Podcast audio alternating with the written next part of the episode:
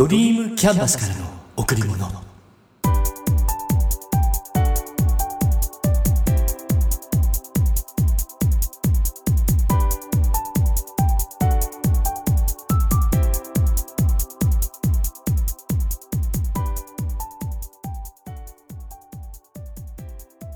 皆さんこんにちは。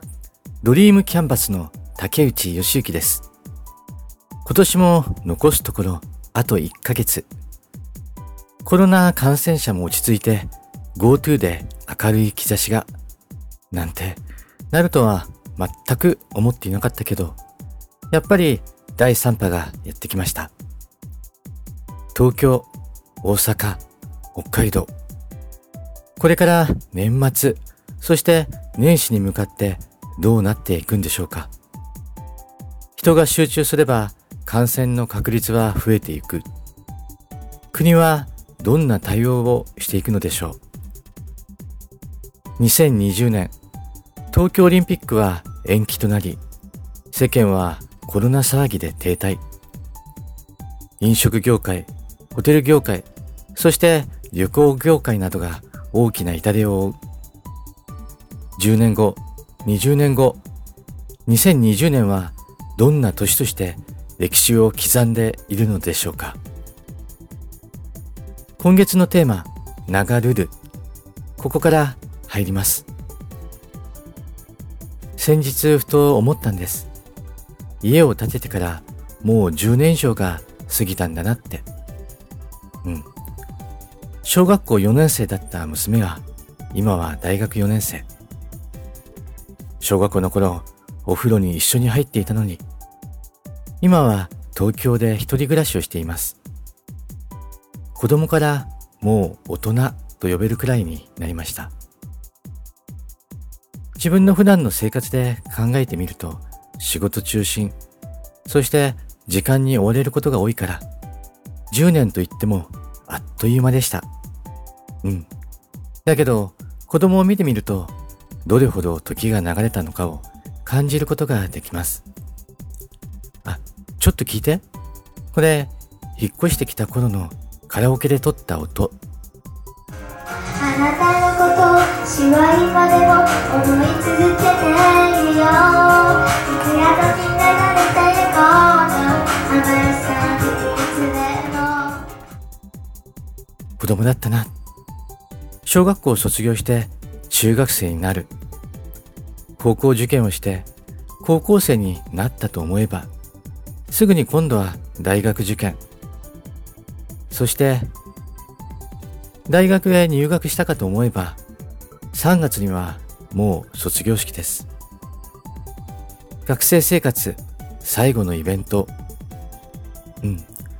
これで親としての子育ても一区切りとなります。やっぱ10年経っているんだね。それに家ができたのを機会に同居を始めた両親。あの頃二人とも元気だった。今は父親がいなくなったし、母親もだいぶ年老いて、時の流れって子供の頃はゆっくりに感じて、大人になると少し早く感じて、気がつけばものすごく早くなっている。人生って一度きりでしょ？だから我慢はしたくない。うん。人に迷惑をかけないことなら我慢せず思いっきりやりたい。そう思います。皆さんはどうですか？これからの10年、そして20年をどんな風に過ごす予定でいますか？もちろん今から5年後、いや、1年後は違っているかもしれないから、その先の10年もまた違うイメージができているかもしれない。だけど、変わらぬ毎日を繰り返して10年が過ぎるのは嫌だな。疲れた。老いた自分のイメージを持たないようにします。年を重ねてもいつも気持ちが若くて情熱を持って生きているこれからもそんな未来を作っていきます。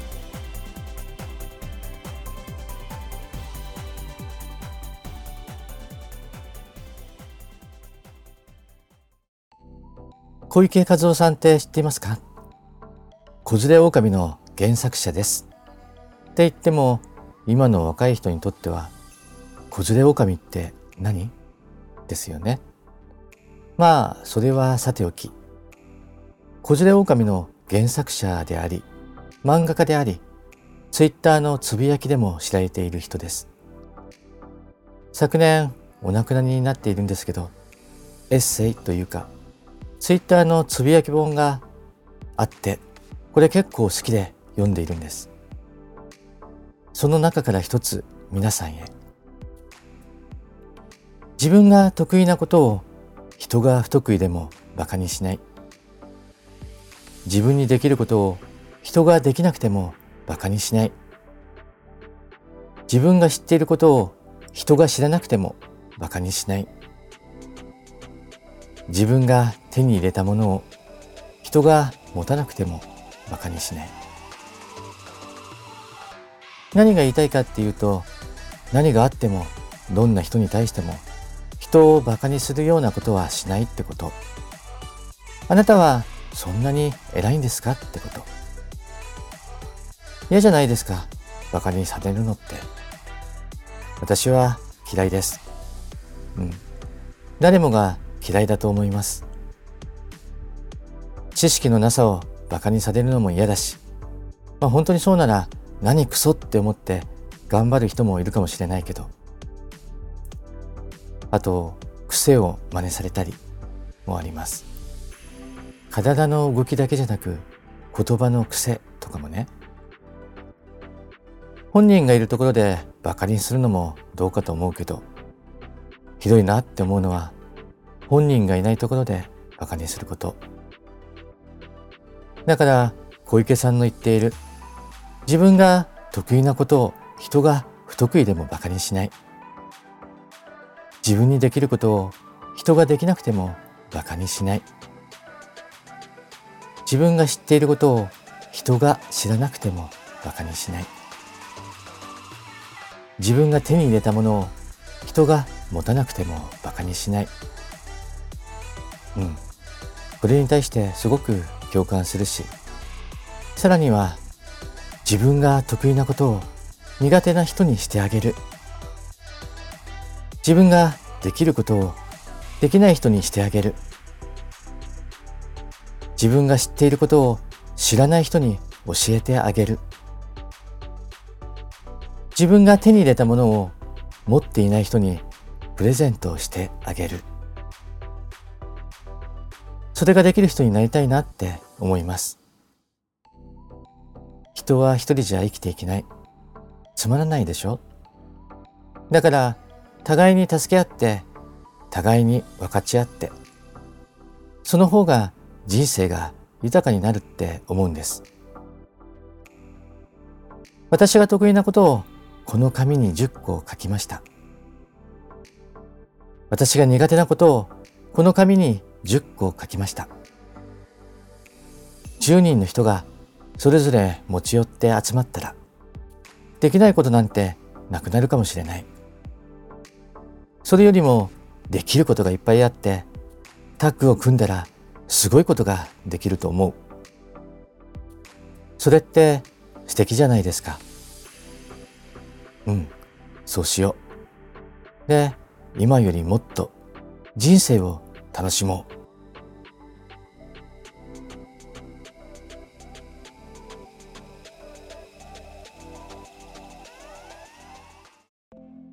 所属する団体で11月8日にビジネスフォーラムを開催しました。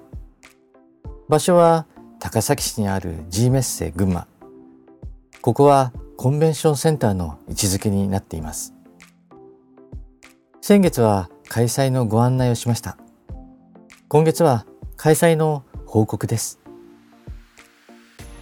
開催前の準備として出展者から数名の方をピックアップして動画の撮影テロップを軽く出す程度の簡単な編集をして準備 OK 当日その動画を流しました、うん、みんな喜んでくれて大きな壁に映し出された映像。自分の映っている映像ね。それをスマホで映している人がいました。どんな小さなことでもそのことを喜んでくれる人がいる。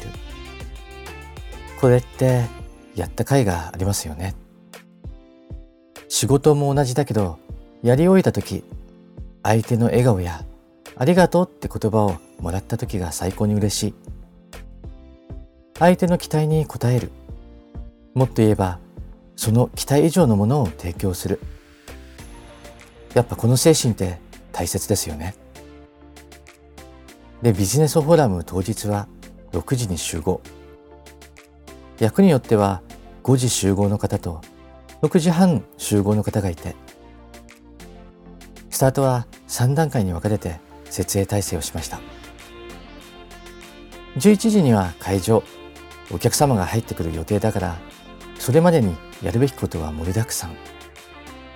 設営方法の設計者指示者のもと無事予定時間よりも早く会場準備が整いました。いやこれ本当にすごかったと思います。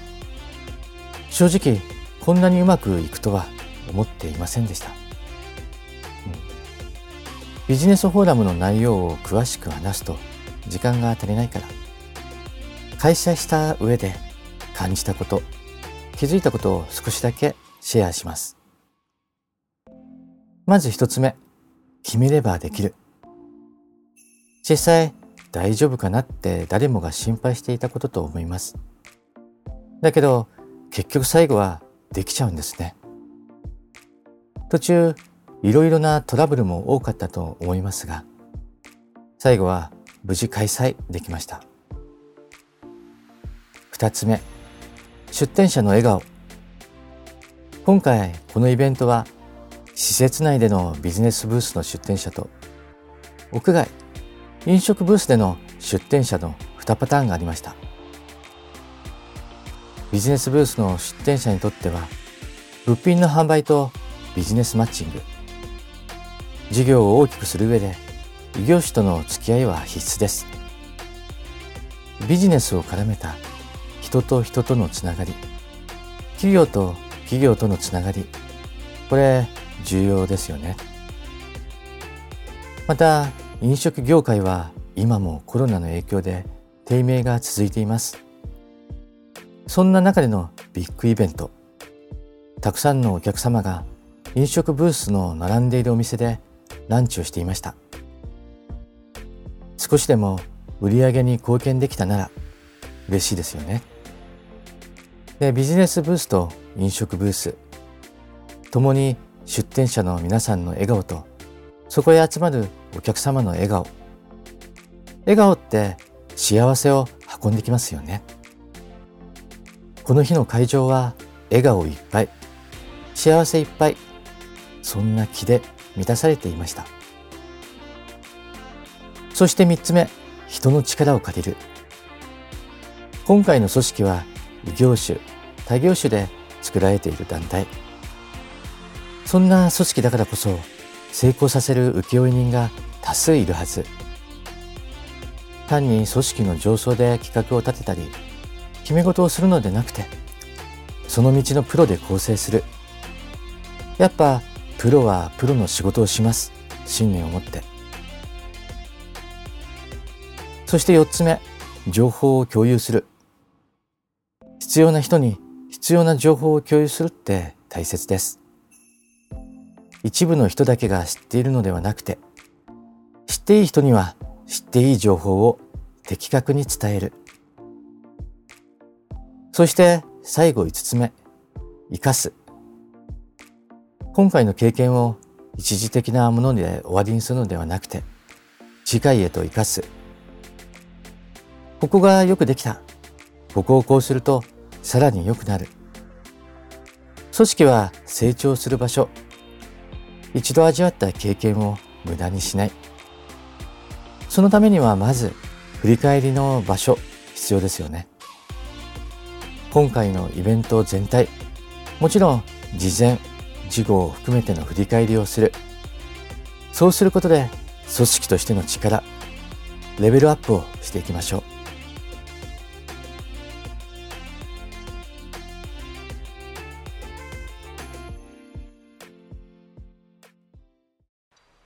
習慣を変えて人生を変える。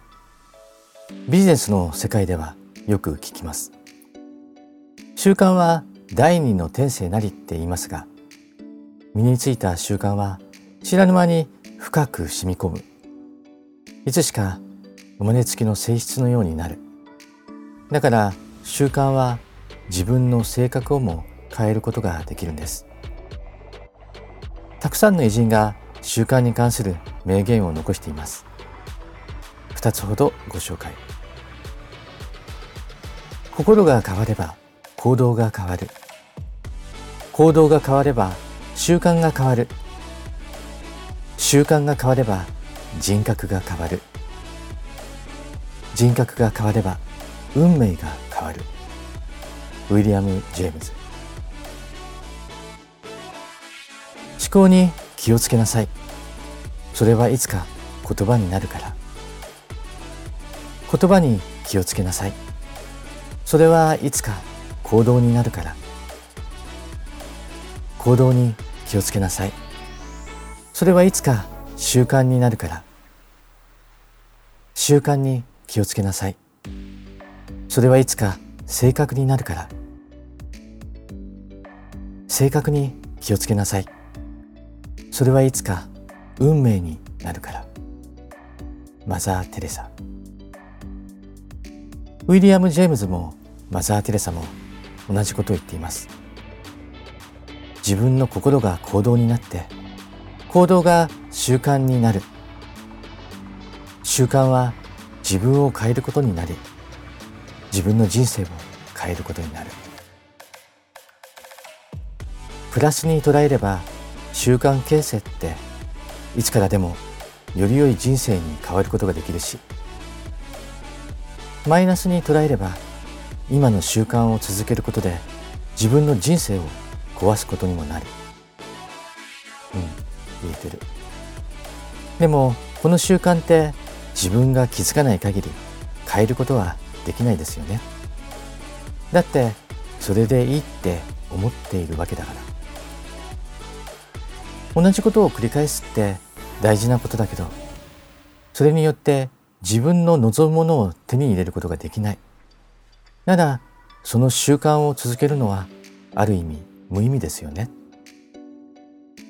結果を違うものにしたいのなら習慣を変える。しかもそう思った時に変えるです。例えば今日一つの新しい習慣を作ってみる。それを続けて一週間経った時さらにもう一つ新しい習慣を作ってみる。もちろん一つ目の習慣を続けた上でまた一週間経った時にさらに一つ新しい習慣を作ってみる。これで3つの習慣が出来上がります。そしてこれを1ヶ月続けてみる。どんな変化が出てくるでしょうか？感じるでしょうか？習慣を変えるって言っても別に大きな変化を無理に作る必要もないです。人には5つの基本的欲求。生存愛と所属。力自由。楽しみがあるから。その欲求に沿ってできることを挙げてみる。例えば今より30分早起きして散歩をする。大切な人に毎日一言メッセージする。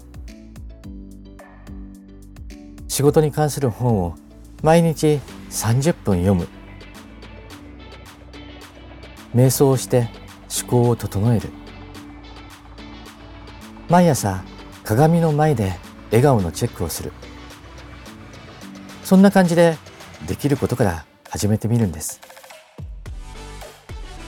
今していないことそれを習慣化した時きっと何かが変わり自分の人生が動き始めます。あなたも今日から始めてみませんか？新たな習慣を。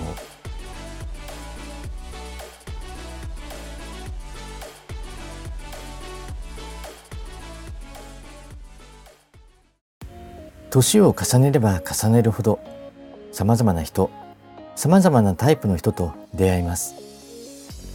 出会う中でこの人いいなって思う人とこの人嫌だなって思う人いますよね。自分と気が合う人とはそばにいたい。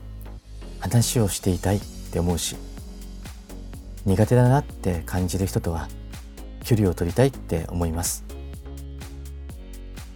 どんな人との出会いにもそれなりの意味があって何かを学び何かを経験するための出会いのはず。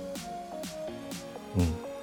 もちろんいろんな人と付き合いができるに越したことはないけど自分の一生は無限ではないから無理をしなければ付き合えない人なら離れている方がいいかもしれない。そう思う今日この頃です。あなたにとってかけがえのないもの。それはあなた自身です。あなたへ贈られた最高のプレゼントを大切にしましょう。今しか体験できないこと。今だから体験できることを自ら進んでやりましょう。楽しんで。皆さん今日も笑顔でいましたか？笑顔でいれば幸せを感じることができます。笑顔でいれば毎日が楽しくなります。笑顔でいれば幸せが人に伝わります。笑顔でいれば人と人とがつながっていきます。